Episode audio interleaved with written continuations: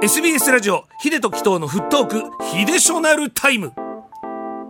さあ、ヒデショナルタイムのコーナーでございます。今日はですね、まあ、サッカーを楽しめない人たち、なんかちょっと、え、どういうことっていう、まあ、タイトルなんですけども、あの、まあ、言ったらこんな悲しいことないなって話にはなっちゃうんです。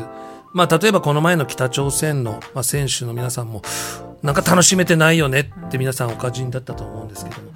あのー、今回ですね、えー、お隣の国韓国のお話でございますけども、はい、あ皆さんのアジア大会の決勝戦ご覧になったとは思うんですが、まなってない方も、まあ、結果はね日本が残念ながら韓国に敗れてしまったんですけども、えー、その時にえっと韓国の、まあ、アイドルグループ、日本でも活躍されてるんですけども、えー、ゼロベースワンというですね、アイドルグループ、ダンスボーカルユニットがあるんです。はい、えそこの、えー、パク・ゴヌクさんという、まあ、若い男の子ですよ。はい、がですね、の中立的な発言が、もう、もう、韓国国内で、とてもこう、まあ、炎上というか批判の的にされているとえー、いうお話なんですけどもこの、まあ、グループは、まあ、僕も知らなかったんですが、すごく大人気なんです。でねその、まあ、パクさんが、まあ、パク君ですね、えーと、今月の6日に開催した、まあ、オンラインでのファンミーティングこの交流会で明日はサッカーを見なければならないこれ日韓戦のことです。うんえー、だって大事な日韓戦だからねと大一番のこう指揮をねこう語ったんですって。えー、まあそれでまあファンの方もやっぱ韓国人の方が多いからまあわーってこう熱狂したんですかね。えー、ところが翌日になって今日サッカーを見ることはできないと。真逆のことを言い出したんです。韓国と日本の戦争なのでアイドルは中立の立場でいないといけないんだといったコメントをされたんです。このね、わずか1日でこう日韓戦についての、まあ、ご自身の若い男の子のね、この意見スタンスが一変したことに対してですよ。もう韓国国内ではもうこういう意見があったんですよ。お前は日本人なのか、えー、韓国戦に中立を貫く韓国人がいるのか？国民感情にそぐわない発言は責任を取らなければならない、えー、もし負けていたらお前はもっと叩かれていただろうな。というね非難拷問の言葉。えー、なんともね胸を痛めるようなねこう口にするのもちょっとおぞましいような言葉もたくさんあったそうです。えー、まず一つ言えることがまあこのあのパクさんがですね僕はどういったあの子かわからないで言うのも、まあ、あのいかがなもんかなと思うんですけども、まあ、この、まあ、発言から言うとですよやっぱこうスポーツをまずこう戦争に置き換えてしまったことが一つ問題だったと思います。うん、まあ、それによってこう煽られてこう熱くなる人っていうのは必ずいるはずだからです少なからずも。でその後の発言でこう撤回したそのまあ理由が、えー、僕はアイドルだからっていうことなんですけどもそんなに背負うことになると最終的にに自分が辛くなってしまってそのアイドルというところから、えー、もう脱出できずにというのもやっぱりこういうことってまあ韓国だけじゃなく日本で僕も、まあ、アイドルの友達がいるんで見てきてるんですけども自分もこうアイドルということでこうもちろんねそれで成功するために頑張ってきたけどもそこにどっぷり浸かりすぎると次の仕事とかステージに行きづらくなる。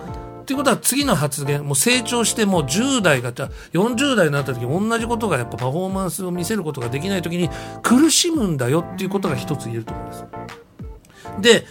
そもそもですけどもこの戦争という発言に対して僕はちょっとショックとまあ少し怒りも感じてるんですけどもやっぱこれスポーツですからでそもそもサッカーこう自由なスポーツ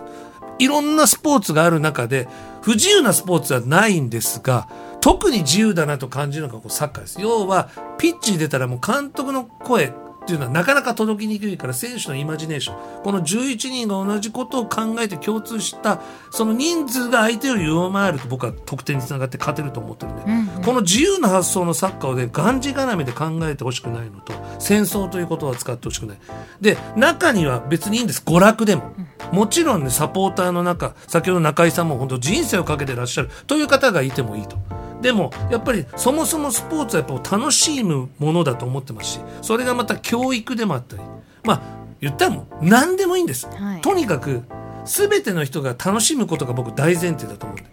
きっとこのパクさんもこの試合を楽しみにしたしおそらく言わずもがなやっぱり自国を応援してるはずなんですよ。でも彼はやっぱアイドルという立場だけじゃなく人としてやっぱりこう日本人にも気を使ったということなんですよ。これはやっぱり理解できないしがたいという、まあ、あの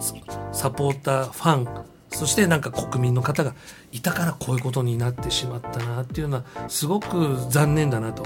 でこれもねやっぱね、あのー、教育だとは思うんですけども例えばですよスポーツじゃなくても教育勉強だってやっぱり楽しくなければ僕はあの頭に入らないし成長もなかなかしづらいんじゃないかな、はい、難しい数学哲学が面白いからのめり込んでいると思うんですよ。で学者のち行くと思うんですけどそれがやっぱりだって戦争って楽しいものじゃないじゃないですか。そもそもが。悲しいものじゃないですか。それをやっぱ例えた時点でもしかしたら最初の入り口を間違えてしまったんじゃないかなと思うと、まあ、今後のね、まあ、僕は本当にあのよく知らない理由なんですけども彼をもう少しあの擁護してあげる人も出てきてほしいなって思うんですがいかがですかね？いや少なからずそういう圧力って、はい。アイドルの皆さんって感じてしまってると思うんですよね、ね、もうどの国もですけど、その圧力で自分の思ったことが言えないとか自国をね素直に応援できないっていうのは本末転倒じゃないですか。本当そうですよね。だからまあたとえその方がパクさんが、